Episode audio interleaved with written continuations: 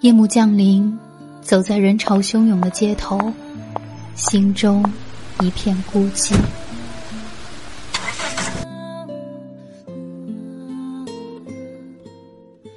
这些年过去了，身边的人来了走，走了也没再来过。那些在你回忆里跳跃的，在你胸口翻腾的，在时光细缝中层层堆积的情绪，会在这一刻，被一杯热水冲泡成悠然远散的咖啡香。片刻即是宁静，陪伴最是长情。三百六十五夜睡前故事，每晚十一点，伴你入睡，一夜好眠。I got so nervous I couldn't speak 三百六十五夜睡前故事，伴你入睡，一夜好眠。您现在所收听到的是桑子电台，我是闫宁。今天这一篇文章，我相信很多收听完这篇文章的听友都会有所感悟，因为在我跟我老公生气的时候，通常情况下都是我生气他不生气，他生气我尽量不生气，所以这一篇文章叫《相爱就是打好坏情绪时间差》，来自爱小杨。我们是在一次茶道课上认识的，聊到他理想的伴侣状态，他说希望双方的坏情绪有个时间差，因为他父母就是这样的人。他父母是什么样呢？从他的叙述里，我知道他们在同一家企业上班，母亲是会计，父亲是行政管理人员，普通的一对男女，一起生活了三十多年。他们留给女儿的印象是吵不起架来，不是谁的脾气特别好，总是可以忍，而是双方像简直商量好了一样，有一个坏脾气的时间差。他小时候印象特别深的是，当母亲暴躁的时候，父亲就会特别温柔，反之亦然。有一次，他不小心撕破了绘本，妈妈大怒，爸爸赶紧拿过胶带帮他修书。我发现妈妈很凶的时候。你就温柔，你很凶的时候，妈妈就温柔。他得意的对爸爸说出自己的新发现，爸爸笑笑，用很轻的声音回答：“当然了，如果妈妈凶，爸爸也凶，你心里该多难过。”这个情景永远刻在他的脑海里。几个朋友同时向我诉苦，与伴侣经常吵架，为一些鸡毛蒜皮的小事儿。觉得要在一起生活一辈子好可怕，我向他们讲述坏情绪时间差的概念，有人立刻反驳：“他情绪不好，我还不是情绪不好，凭什么我就要跟他打时间差？如果我跟他打时间差，他不跟我打怎么办？那不是我永远要让着他？如果我爱他，他一定能感觉到；如果我调整了相处方式，一定可以潜移默化的影响他。”这是伴侣之间基本的信任，甚至是人与人之间基本的信任。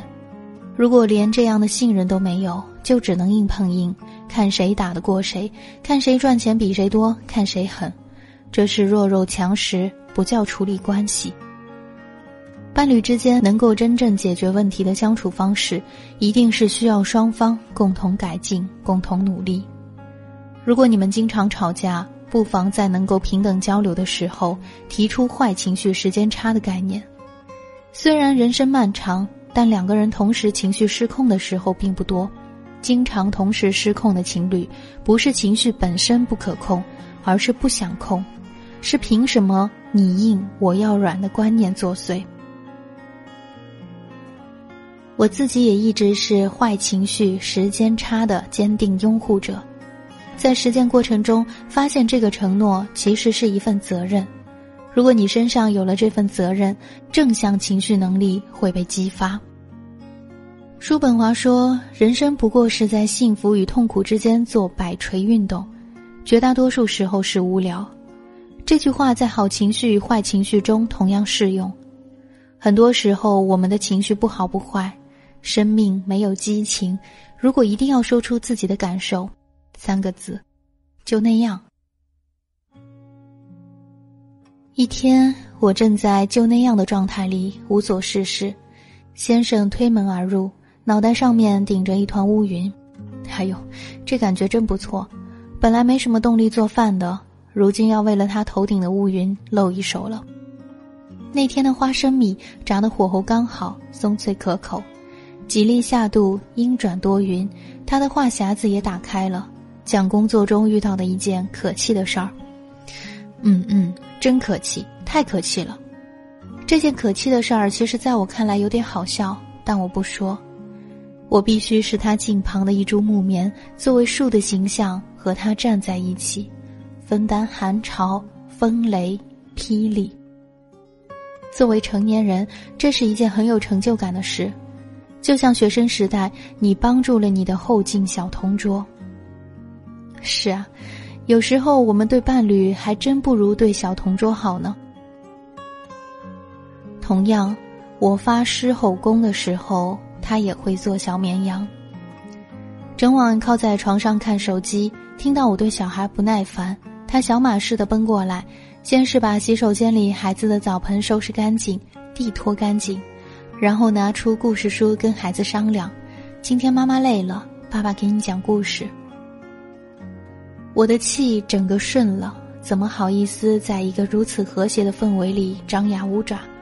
如果他冲出来说的一句是“你好端端的，怎么总发脾气”，我就能把成芝麻烂谷子的事情都翻出来大干一仗。坏情绪不必问理由，一问就容易擦枪走火。我们经常为之烦恼的事，说起来也都不叫事，但那一刻就是觉得比天大。过不去，你过不去的时候，我不给你添乱，但也不必给你搭桥，我只是快快乐乐的做我自己的事，让你看到生活阳光美好的一面。想搭桥却变成了拆桥，这样的故事太多了。人家不想说的时候，你拼命问；等人家说了，你又说这算什么呀？也值得你这样，抱着安慰的名，却行冷嘲热讽的实。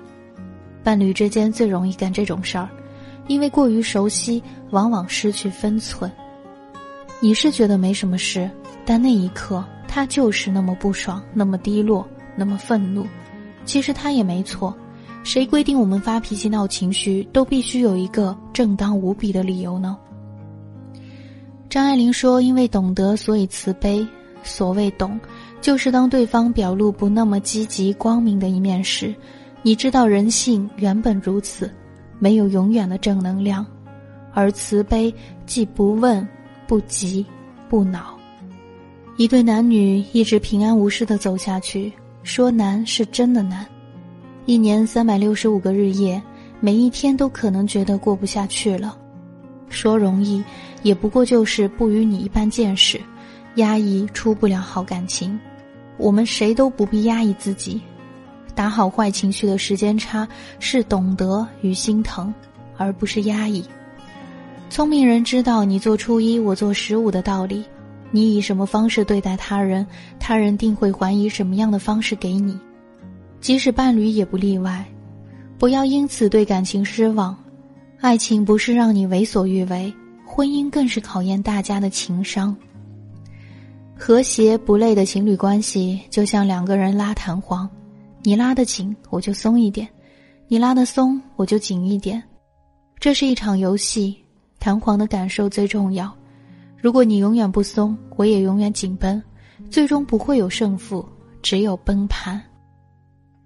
平日对他千般好，他情绪不好的时候，你跑去点火，大吵一架，什么好都没了。你不知道人在最脆弱的时候，对温暖最敏感吗？而终究，我们一切的坏情绪都是对自己无能的愤怒。坏情绪时刻就是伴侣脆弱的时候，这时候你的淡然、温暖、不问不急、不逼迫、不责怪，就是以一当十的好。所谓的爱，也不过就是这么简单。在你不高兴的时候，我要不烦恼；在你不好的时候，我要努力更好。在你对生活失望的时候，我要阳光向上；我们可以一起快乐，却不可以一起难过。坏情绪有个时间差，好感情就不会缺席。文章来自爱小羊。相爱就是打好坏情绪时间差。听完这一篇文章，咱们都好好想想，好好反思一下，我们有没有打好坏情绪的时间差？在恋人情绪不好的时候，我们是选择针锋相对，还是说你们有很好的打好了这个情绪的时间差？